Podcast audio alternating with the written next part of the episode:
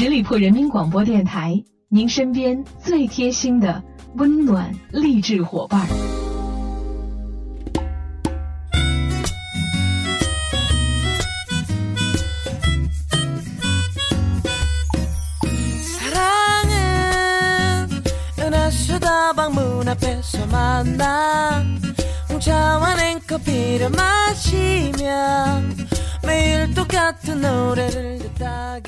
我亲爱的耳朵们，感谢你们继续留守在十里铺人民广播电台的精彩节目，欢迎光临，出发吧，好奇心！我是晶晶。今天呢，大家依然沉浸在端午佳节的欢乐的气氛当中。其实说到每到端午，大街小巷、家家户户都必然飘溢着粽子的清香。粽子呢，也是在中国历史上文化积淀最深厚的传统食品之一。那么大家对于端午节的印象，除了吃粽子，还能有什么呢？今天我们就来换一种方式打开粽子，一起来看看粽子身上那些你不知道的冷知识吧。第一个要问到大家的问题是：端午佳节除了吃粽子，我们还能够吃点啥？其实除了粽子，端午节可以吃的东西还真的是不少的。一般呢，在煮粽子的时候，会在锅里一起煮一些诸如鸡蛋、鸭蛋的蛋类来吃。在《燕京岁时记》里面记载的端午佳节的时候，可以送亲友的礼物有樱桃、桑葚、桃、杏以及五毒饼或者是玫瑰饼等物。五毒饼也叫做五毒饽饽，不过是在饼状的。糕点上面画了蝎子、蛤蟆、蜘蛛、蜈蚣、蛇的五毒形象，吃掉这些饼象征着吃掉了五毒，以示不怕蛇虫鼠蚁之类。这种饼在过去的时候馈赠亲友，成为上品。此外，在端午佳节还有喝酒的习俗，白娘子端午误饮雄黄酒的故事人尽皆知。有些地方不用雄黄酒，而是用菖蒲泡酒喝，大同小异而已。第二个呢，就是要告诉大家的，未必人人都能够吃粽子。这个是什么意思呢？端午佳节虽然被戏称为粽子节，但是因为这个糯米的质地较黏，大量的摄入呢会增加胃肠道的负担。胃肠道病患者可以选择以粗粮、杂粮或者是薯类为主料的粽子。含糖量很高的红枣、豆沙等食物，如果不加以节制，还会引起血糖和尿糖的迅速上升。对于糖尿病患者而言，要注意控制。含有肉、蛋。黄等的粽子属于高脂肪、高蛋白、高胆固醇的食物，会影响血液循环。对于肉粽类呢，患有胰腺炎和胆结石的病人一定要少吃。痛风患者不能够吃含有海鲜食材的粽子。所以说，虽然粽子的种类五花八门、内涵丰富，也并非是人人都可以放开吃的。这一点希望引起广大朋友的注意喽。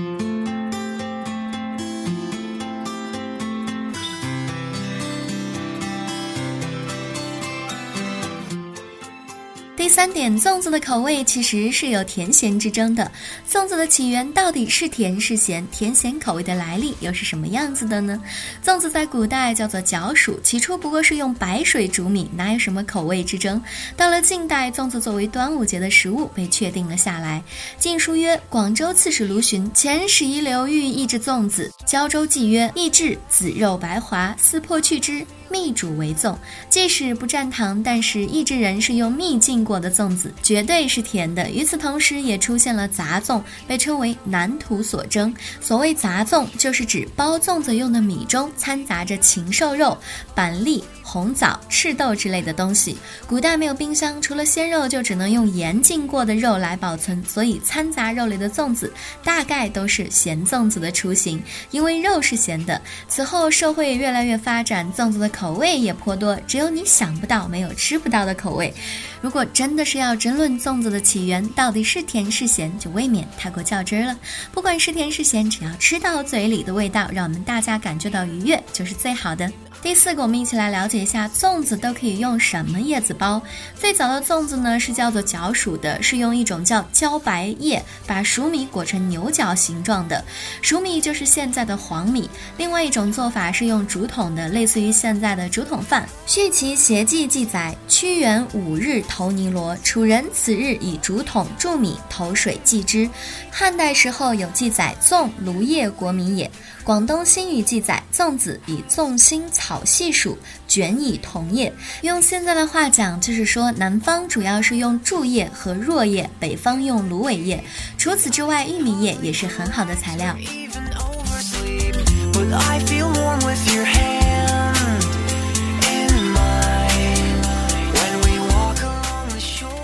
第五个，我们可以来教一下大家如何分辨反青粽叶。分辨反青粽叶主要有三个步骤，第一个就是可以看原色粽叶的颜色发暗发黄，反青粽叶则均成为均匀的青绿色，且表面鲜亮。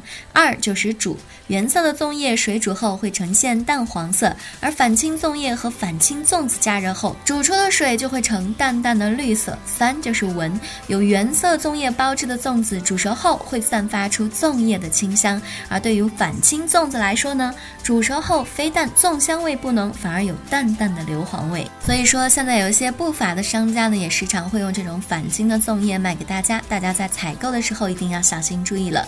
第六个，我们来一起看一下世界各国的粽子习俗还有哪些。日本人的粽子呢是用粉碎的米粉做成的，普遍是将粽子包成一个锤子的形状。缅甸人呢是用糯米为原料，用成熟的香蕉和椰蓉做馅儿。这个呢也是与节日毫无关系的，只是因为口味比较喜欢。吃这样而已。越南人呢，在端午节多吃方形的咸粽，也有用糯米粉捏成粉团的甜粽。新加坡人会使用花枝粽子，用绿叶包成多角形状。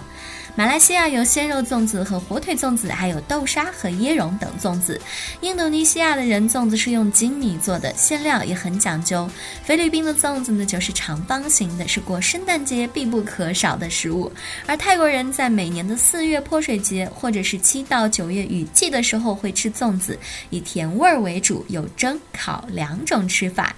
秘鲁人是在圣圣诞节的时候会吃粽子。换在墨西哥，粽子又叫做达马尔，所用的。原料是粗颗粒的玉米面，用肉片和辣椒等做成粽子的馅儿，然后用玉米和香蕉的叶子包成。虽然名字都叫做粽子，但是现在看来，在世界各国，不管是吃粽子的时间，还是从这个粽子的馅料上面来说，区别都是非常大的。这就好像一方水土养一方人的道理一样，一方水土也能制造出一方粽子。还是那句话，端午节在不忘记端午节来历的前提下，让大家尽情的。品尝各种美味的粽子吧，大家不妨开动脑筋，也可以开创一些新品味的粽子，说不定未来的流行趋势就靠你来决定了。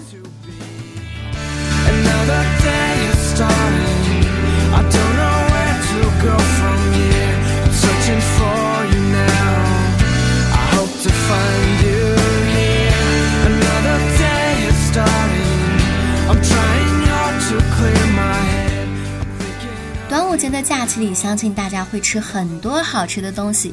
但是在节假日当中，如果因为某种原因牙痛的话，真的是一件让人非常头痛的事情。在这里呢，就跟大家一起分享几个可以快速止住牙痛的方法。其实牙痛的原因有很多，比如说不按时刷牙，或者没有正确良好的刷牙习惯，以及龋齿、牙髓发炎、牙周炎、牙龈炎等等，甚至是上火都有可能引起牙疼症状。接下来要说到的这几个就是快速止牙痛的方法。第一个办法，我们可以用盐水漱口，对疼痛的部分进行消炎，然后使用喷气式洁牙器将牙齿与牙齿间的残留物去除，以免再次引发炎症。方法二呢，就是用水摩擦合谷穴，这个合谷穴呢就在手背虎口附近，或者是用手指按摩压迫来止住牙痛。第三个方法呢，就是说，如果你的牙是遇到热而痛的话，这种情况都是因为这个。牙齿有积脓引起的，这个呢就可以用冰袋冷敷脸颊部，疼痛也可以迅速得到缓解。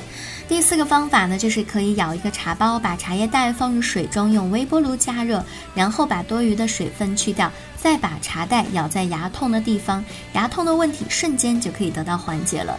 第五个方法就是可以把大蒜弄烂，然后温热后敷在痛点处，尤其是对于一些牙周炎、牙髓炎引起的牙痛问题，效果尤为明显。如果有这方面问题的朋友呢，不妨来用我们这些小办法试一试。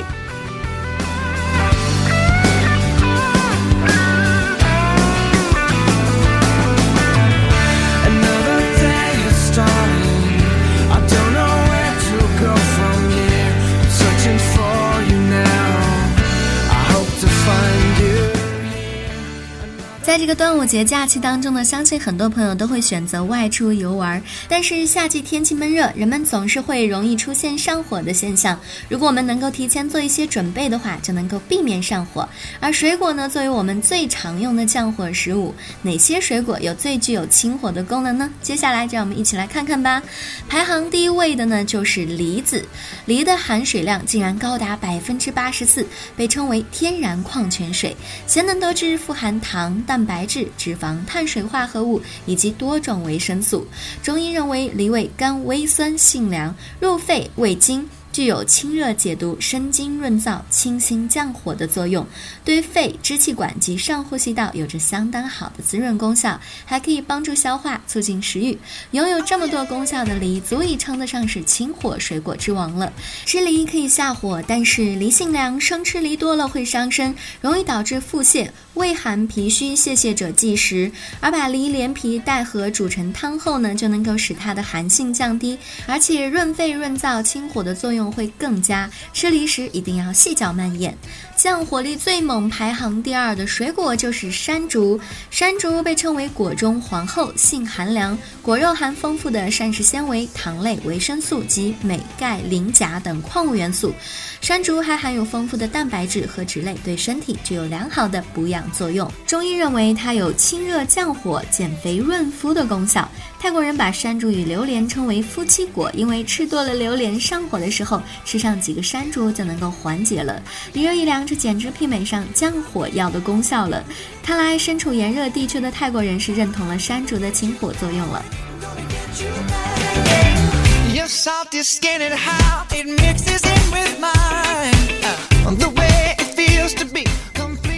排行第三的水果就是火龙果。火龙果营养丰富，功能独特，它具有清热解毒、退肠火、通便的作用。火龙果味道清甜，是夏天不可多得的降火佳果。吃火龙果还能够促进眼睛保健，增加骨质密度，帮助细胞膜的形成，预防贫血和抗神经炎、口角炎，降低胆固醇，美白皮肤，防黑斑。尤其是红心的火龙果，比一般的火龙果更甜，色泽鲜艳，清甜不腻，而且保健功功能会更多。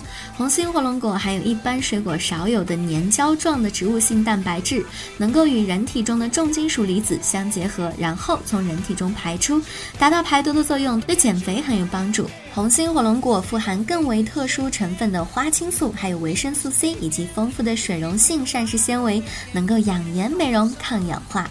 排行第四的呢，就是柚子。柚子有天然水果罐头之称，它含有非常丰富的蛋白质、有机酸以及人体必需的元素。柚子肉中呢，还富含维生素 C 以及胰岛素等成分，可以降低血糖血脂。柚子中的维生素 C 能够使皮肤中的色斑退化，是很好的美容品。中医认为，柚子果肉性凉，味甘酸，有止渴平喘、清热化痰、健脾消食的作用。它比较温和，也是不错的清火水果。排行第五的呢，就是西瓜。夏火水果又怎能忘记夏季瓜果之王西瓜呢？西瓜果汁含量丰富，含有多种人体所需要的营养成分和有益物质。中医理论认为，西瓜味甘淡，性寒，具有清热解毒、生津止渴、利尿、开胃助消化等功能，清火功能同样受到赞赏。但是在这里还是要提醒大家，很多人喜欢在夏天吃冰西瓜。西瓜本来就是性凉的食物，所以不可贪多，吃多了会容易伤脾脾胃，引起腹痛或者是腹泻。尤其是食用了变质西瓜，更容易感染肠炎等症状。尤其是心力衰竭和水肿的病人是不可以多吃的。今天的节目当中，我们先来跟大家分享这五种可以清热解火的水果，还有另外五种也是解毒效果非常棒的水果。如果想要知道的话，请关注我们。下一期的节目吧。好了，愉快的时间总是过得非常的快。以上就是今天节目的全部内容了。再次感谢朋友们的耐心聆听。如果你对我的节目有什么好的意见建议，都欢迎在节目下方留言，我看到的话会回复给大家。同时，也继续欢迎大家关注我们十里铺人民广播电台的微信公众号，每天都会有精彩的内容发送给大家。时不时呢，我们还会搞一些互动的小游戏。同时，如果你想跟我们其他的听众朋友或者是主播进行交流互动的话，也欢迎加入我们的 QQ 听友群。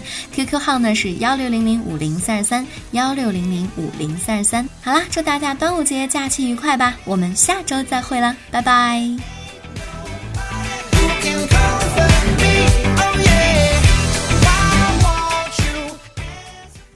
本期节目由十里铺人民广播电台制作播出。了解更多的资讯，请关注十里铺人民广播电台的公众微信和新浪、腾讯的官方微博。感谢收听我们明天再见。